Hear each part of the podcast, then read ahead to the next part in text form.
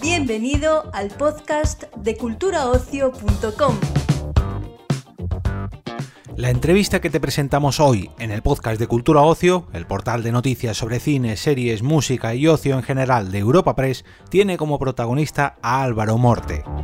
Recibimos a nuestro invitado para charlar sobre La Rueda del Tiempo, la serie en la que participa y que se estrenará el próximo viernes 19 de noviembre en la plataforma Amazon Prime Video.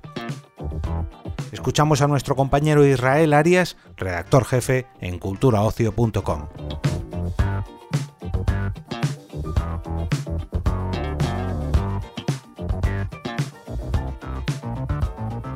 Álvaro, eh, para empezar me gustaría que me contaras cómo llegas a, esta adaptación y si, conocías ya los libros de Robert, de Jordan, de La Rueda del Tiempo.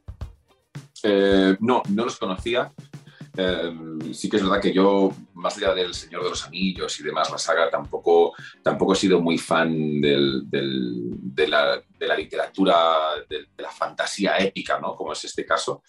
Y, y, de repente, pues nada, me llama mi, me llama mi representante, me dice, ya lo que están haciendo esta superproducción Prime Video y, y nos han llamado para, para, este personaje y demás. ¿no? Entonces, además, cuando me mandan el, el, casting, no ponía Logain a hablar, o sea, que tampoco podías investigar, era como un nombre inventado para hacer la prueba, ¿no?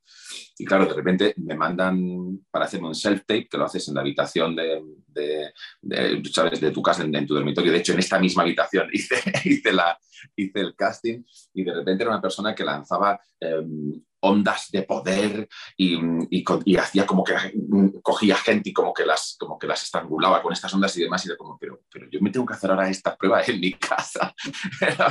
era, como, como muy chocante, pero sí, esto que dices, va, pues vamos a por todas y, ya está. Entonces hicimos la prueba, la, la mandamos y además em, sé porque luego estuve hablando con Ray, con Ray Jadkins, que es el showrunner, que, que, mm, tardaron bastante en, encontrar a Logain porque no acaban de dar con lo que buscaban y demás. Y vieron la, la prueba, les, les, les, encajó aquello que yo me inventé, porque no conocía ni el personaje, ni, la, ni los libros, ni nada. Les encajó y dijeron, pues, pues, pues Álvaro que haga de, de Logain. Y sabes que son 14 libros más una precuela. O sea, quiero decir, em, a mí me llamaron para, para para empezar a trabajar a las dos semanas. Entonces yo, e-, era imposible que a mí me diera tiempo a leer todo aquello. Entonces, em, bueno, me agarré a lo que ponía en el guion y luego también había, había gente, eh, gente absolutamente fanáticos de, las novelas que estaban allí en rodaje, que estaban en, en plato y que te iban un poco guiando, ¿no? Entonces eso, bueno, pues por ahí pude un poco más o menos salvar lo que, lo que se esperaba del, del personaje de Lorraine. Y, para todos esos que están ahora como tú lo estabas hace, hace unos meses, entonces, que no conocen nada, ¿cómo les explicarías en tres o cuatro frases qué es la rueda del tiempo, toda esa mitología? Bueno, la rueda del tiempo em, es, es,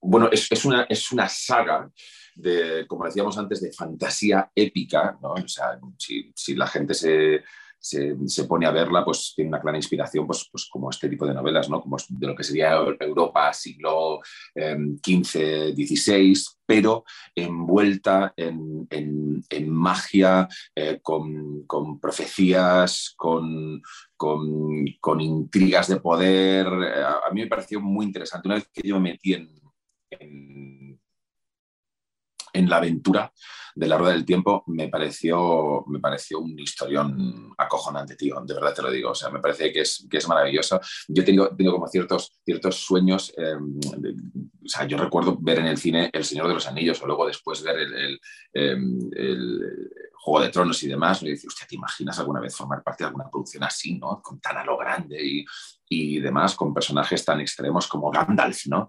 Em, y de repente, pues, pues, pues sí, tío, ahí está y, muy contento de formar parte. Yo creo que la gente se la va a gozar con la rueda del tiempo. ¿eh? Mm. Eh, es una saga donde, donde la magia tiene, tiene un papel fundamental, donde, que, es, que es clave, a diferencia de otras, de otras sagas más épicas que puede ser, se compara con Juego de Tronos y todo esto, aquí la magia es, es central. Álvaro Morte cree en la magia, cree que existe la magia o algo parecido en nuestro mundo.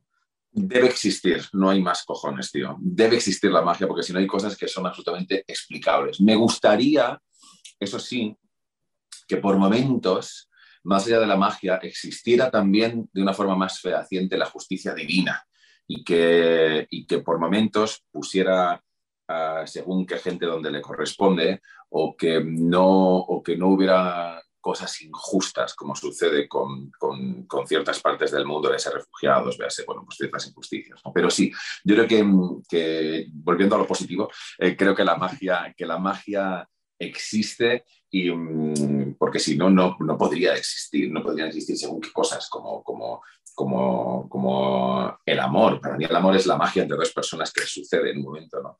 Yo creo que, que la vida está, está llena de magia, pasa que hay veces que es más evidente y otras veces que no lo es tanto. Pero yo sí, yo, que creo, yo creo en la magia fehacientemente. Y, y, en una historia como esta, que, en el que son las mujeres las únicas que tienen ese poder único y, y la magia masculina está como, como maldita, como... Mm como proscrita, ¿es fácil encontrar lecturas, lecturas actuales, tú crees, en, en esa subtrama?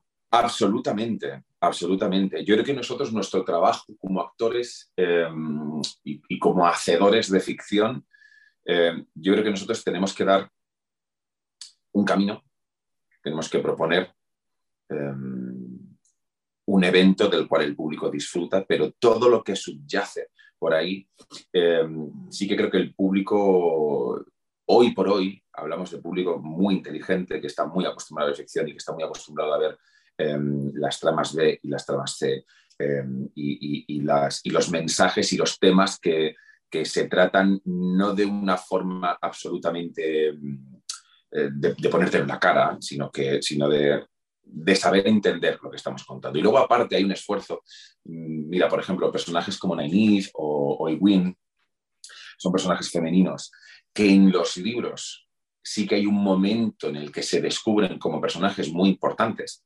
Nosotros cuando hemos hecho esta serie, ellas tienen un personaje primordial desde el minuto uno. ¿no? Entonces, em, sí que creo que, que, en ese sentido, por ejemplo, eh, más allá de situación eh, sociopolítica que podamos adivinar por aquí o por allá, en términos también de feminismo, o sea, en otros muchos términos creo que la gente va a poder encontrar eh, muchos temas de los que hablar. Y ahora vamos a centrarnos un poquito en tu personaje, Logain. Eh, ¿Qué nos puedes adelantar de él? Y te quería preguntar también qué es lo que más disfrutaste de meterte en este personaje y qué fue lo que te costó más, lo que supuso un mayor reto, digámoslo así. Bueno, el, mayor reto, por supuesto, fue esto que te comentaba de ir un poco mm, a ciegas a la hora de enfrentarse al personaje, porque yo soy un absoluto enfermo de, de, prepararme el personaje, de intentar construirlo, de ver qué pasa. Luego sí que tienes que estar em, maleable en, rodaje a ver qué es lo que pasa. Pero, pero yo con Logan tuve que ir un poco a ciegas. ¿no? Ese fue el, el mayor reto de todos pero bueno, llegas allí, ves un equipo fantástico y ves que la gente lo tiene clarísimo y, dices, bueno, pues no pasa nada, voy de la mano de esta gente y a ver qué sucede. Lo que más me gustaba del personaje es que yo considero que Logain es un personaje eminentemente teatral.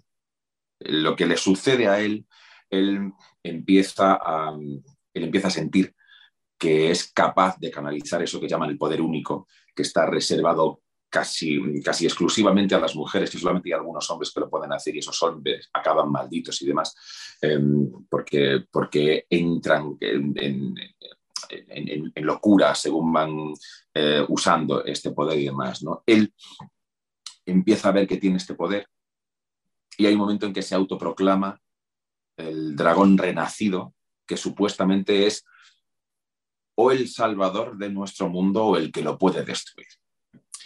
Efectivamente, Logan es un falso dragón.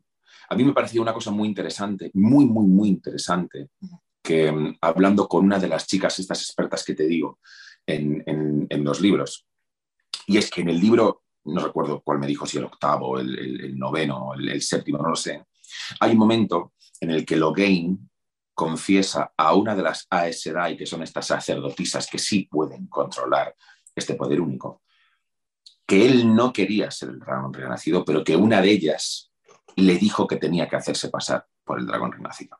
Lo cual me parecía muy interesante porque en el libro tampoco queda claro si esto es verdad o es otra mentira de Logain, si es, si es una estrategia de Logain, pero me pareció muy interesante a la hora de interpretarlo, en lugar de decir yo me creo el Mesías que va a salvar el mundo y actúo en consecuencia, me pareció mucho más interesante, como te digo, el decir, bueno, ¿qué pasa si a mí me dicen que tengo que hacer del Mesías, pero ni yo mismo me lo creo? Entonces, esa parte que hace que tengas que estar mintiendo todo el rato y que hace que para que la gente te crea tengas que ser más exagerado todavía, me, permitía hacer de Logain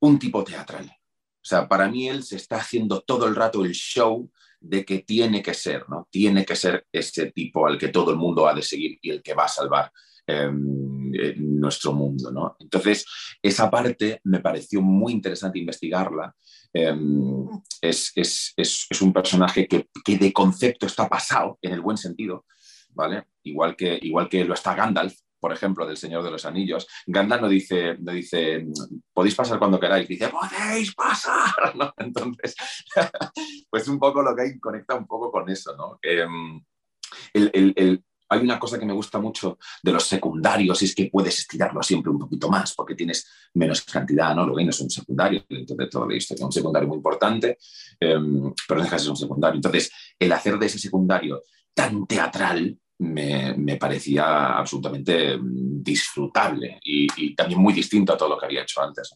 Pero me conectaba también con mis principios em, teatrales, ¿no? con, con, con con, haber hecho en la escuela arte dramático tragedia griega y haber hecho de Edipo, rey. Y entonces, o sea, había como muchas conexiones que me parecían muy apetecibles para trabajar el personaje. Perdona que me enrollo muchísimo, ¿eh? Yo me haces una pregunta. No te, preocupes, Álvaro. Eh, y ya para terminar, muy, muy rápidamente, eh, no puedo dejar de preguntarte por, por, el bono cultural a los jóvenes, la iniciativa que, ha puesto en marcha el gobierno. No sé qué te parece la iniciativa y ya que estamos en la presentación de una, de una producción de, de, una plataforma, si crees que el streaming debería, debería estar incluido dentro de este bono cultural para los jóvenes. Pues, ostras, no sé, debería, debería, no, tengo una opinión todavía formada, pero yo sí que es verdad que todo lo que sea para ayudar a que la juventud tenga más conexión con la cultura, eh, me parece de puta madre. Mm, la forma, eh, eh, no sé si es la mejor forma, todavía no lo sé, pero, mm, pero sí que creo que, que es necesaria absolutamente una, una iniciativa social para, mm, para favorecer que los, que los chavales puedan tener un acceso mucho más fácil a la cultura. Tú vas al Reino Unido y tú puedes entrar en el Museo Británico gratis, porque entienden que, a eso debiéramos tener acceso todo el mundo, no solamente la gente que pueda pagar una entrada. Em, porque es importante para, para la humanidad en su totalidad. ¿no? Entonces, em, desde luego, todo lo que sea favorecer no solamente a los jóvenes. Me parece que los jóvenes, efectivamente, mm, si no tienen poder adquisitivo y les cuesta una pasta acceder a cualquier tipo de evento cultural, eh, todo lo que lo podamos facilitar me parece fantástico. Pero para cualquier persona, mm, todo lo que sea el, facilitar el acceso a la cultura me parece tremendamente interesante. Genial. Pues, pues muchísimas gracias y, y un placer, como siempre, Álvaro. Te mando un abrazo. Otro para ti. Chao.